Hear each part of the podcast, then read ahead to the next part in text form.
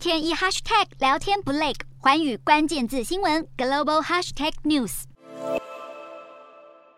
东京在二十五号通报全日本第一起猴痘确诊，患者是一名三十多岁男性。他在六月下旬飞往欧洲，接触过当地的猴痘感染者，包含台湾在内，亚太地区有越来越多国家出现猴痘案例。越南虽然还没侦测到感染，但他邻近的中国、泰国都有确诊。于是越南当局在近日召开会议，向世界卫生组织求救，表示越南目前缺乏猴痘的筛检试剂。今年已经有超过七十五个国家，一共通报一万六千多例猴痘个案。目前全球案例最多的国家。以突破三千例的西班牙为最大宗，而美国紧追在后，也接近三千例大关。德国和英国的病例数也都突破两千例。非洲地区的赖比瑞亚也在二十五号公布国内四年来的第一起案例。欧盟执委会目前批准使用一间丹麦生技公司的天花疫苗来预防猴痘，几个欧美国家也开设了接种站，为民众进行预防性施打。